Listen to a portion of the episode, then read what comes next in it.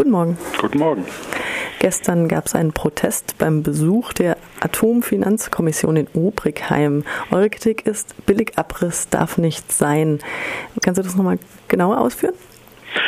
Ja, vielleicht erstmal zu dieser Kommission. Das ist eine Kommission des Wirtschaftsministeriums. Ähm, da sind Politiker, Politikerinnen drin, äh, Vertreter von gesellschaftlichen Gruppen. Die sollen jetzt regeln bis Ende Februar oder einen Vorschlag erarbeiten, wie denn mit den Folgekosten äh, der Atomkraft umgegangen wird. Also wer bezahlt den Abriss der Atomkraftwerke, wer bezahlt die Lagerung des Atommülls äh, für lange Zeit.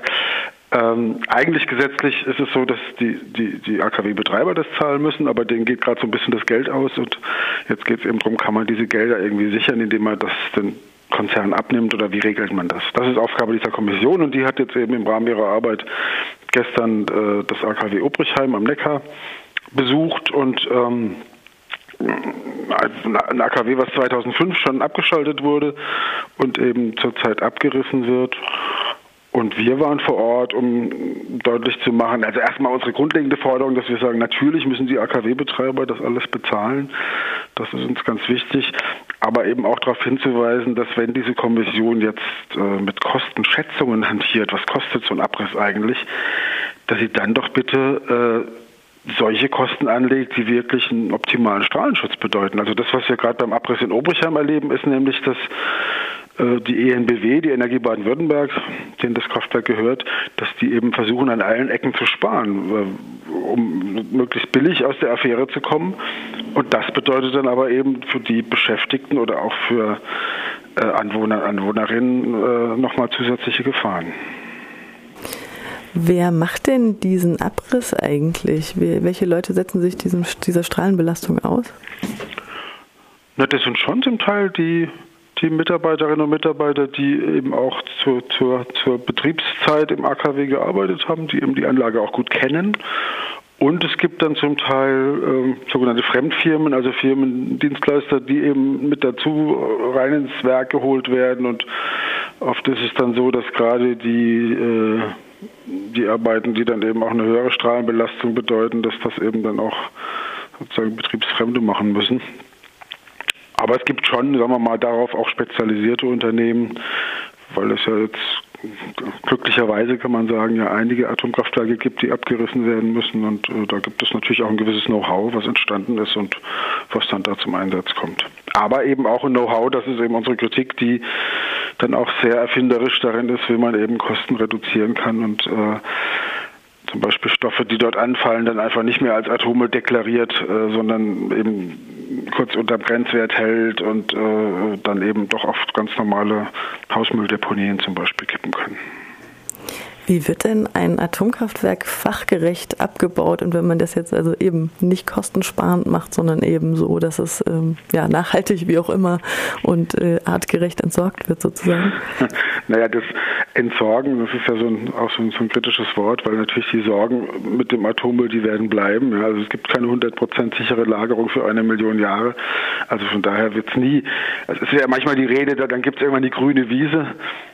Ich sage dann immer, gut, im besten Fall gibt es eine grüne Wiesen mit ein paar Hallen drauf, in denen Atommüll lagert, ja, weil man einfach nicht weiß, wohin mit dem Zeug. Ähm, wie wird das fachgerecht gemacht? Es gibt sozusagen erstmal so zwei Schulen. Das eine ist zu sagen, man reißt äh, möglichst schnell ab. Möglichst schnell heißt dann aber auch ungefähr 20 Jahre dauert das. Ähm, aber eben solange die Leute noch da sind, die die, die die Anlage sehr gut kennen, weil sie dort gearbeitet haben und auch wissen, wo die neuralgischen Punkte sind. Das andere ist der so, sogenannte äh, temporäre Einschluss. Das heißt, man wartet einige Jahrzehnte, bis manche kurzlebigen strahlenden Stoffe sozusagen abgebaut sind. Dann hat man zwar immer noch eine massive Strahlenbelastung, aber die ist eben ein bisschen geringer und äh, geht das Ganze dann erst an. Und, äh, aber bei den meisten Atomanlagen in Deutschland hat man sich eben für die, für die direkte Variante entschieden, so auch in Obrichheim. Aber das, was wir jetzt kritisieren, gerade ganz konkret in Obrichheim, sind äh, beispielhaft drei Dinge. Äh, zum einen gibt es nur eine sehr eingeschränkte Beteiligung von Öffentlichkeit. Also es, äh, eigentlich gibt es bestimmte Verfahren, die vorgeschrieben sind bei solchen Sachen, dass eben dann auch eine Öffentlichkeitsbeteiligung stattfindet. Das ist extrem reduziert worden. Also da es eigentlich, es ist nur noch so ein bisschen formalisiert, aber es findet eigentlich gar nicht mehr in dem Rahmen statt, wenn man sagt, okay, Öffentlichkeit könnte auch mit kritischen Fragen ja durchaus eine, Qualitätsverbesserung erzielen, wenn sie eben auf wunde Punkte hinweist beim äh, Abbaukonzept, aber diese Abbaukonzepte werden gar nicht mehr grundlegend äh, transparent gemacht. Es gibt nur sehr allgemeine Beschreibungen. Das ist das Erste.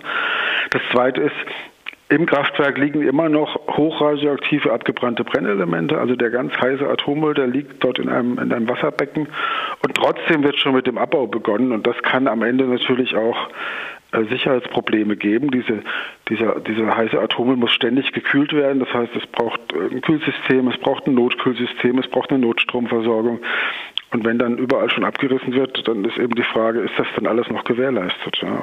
Soll halt schnell, schnell gehen, um eben Kosten zu sparen und ist das dann nicht zu riskant?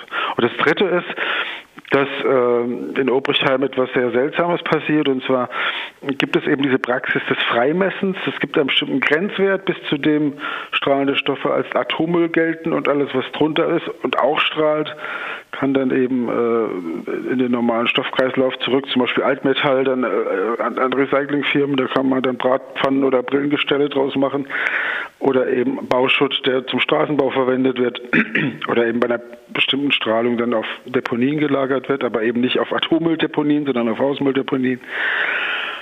Und für dieses Freimessen muss eben immer wieder logisch gemessen werden. Und nun ist es in Obrichheim aber Praxis, wenn man zum Beispiel eine Betonwand hat und guckt, ist, ist die oberflächlich äh, verstrahlt, dass äh, da gibt es eine Vorschrift, wie, wie viele Messpunkte an dieser Wand dann nötig sind, also in welchem Abstand man immer wieder messen muss, äh, also jetzt räumlichem Abstand an wie vielen Punkten in dieser Wand. Und nun hat äh, der Obrichheim-Betreiber aber beantragt bei der baden-württembergischen Atomaufsicht, dass sie weniger Messungen durchführen wollen.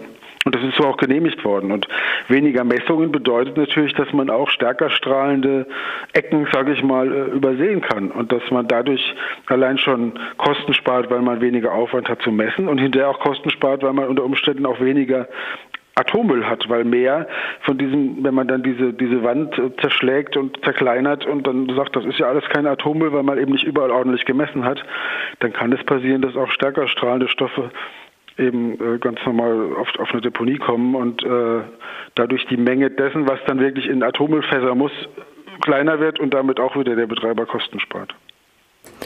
Und euer Protest von gestern, wie lief der ab? Wart ihr zufrieden damit? Meinst du, das hat auch eine Resonanz? Naja, worum es uns einfach ging, diese Kommission, die kam da äh, angefahren, äh, irgendwie vom, vom, vom Flughafen irgendwie mit, mit dem Bus, so, ja, und sind dann da ausgestiegen und rein, um eben mit dem Betreiber zu sprechen äh, und sich das alles mal erklären zu lassen, wie, wie das jetzt praktisch geht, so ein AKW abreisen und uns war einfach wichtig, dass sie mitkriegen, dass es auch Menschen gibt, die das kritisch sehen und eine andere Haltung zu haben. Und deswegen haben wir die sozusagen vor dem, vor dem Toren begrüßt, äh, hatten Schilder und Transparente mit, um einfach nochmal deutlich zu machen, es gibt auch eine andere Position. Die, die örtlichen Bürgerinitiativen hatten ein sehr gut gemachtes Positionspapier äh, äh, mitgebracht und haben das dann verteilt an die Kommissionsmitglieder.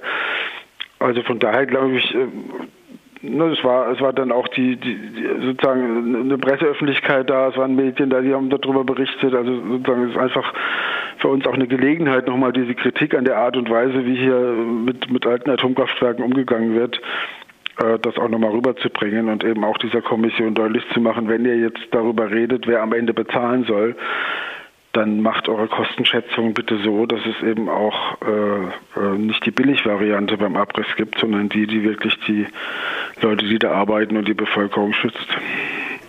Das sagt Jochen Steil von Ausgestrahlt, der gestern am AKW in Obrigheim am Neckar protestiert hat. Noch ein Wort zum Abschluss oder sollen wir das so stehen lassen?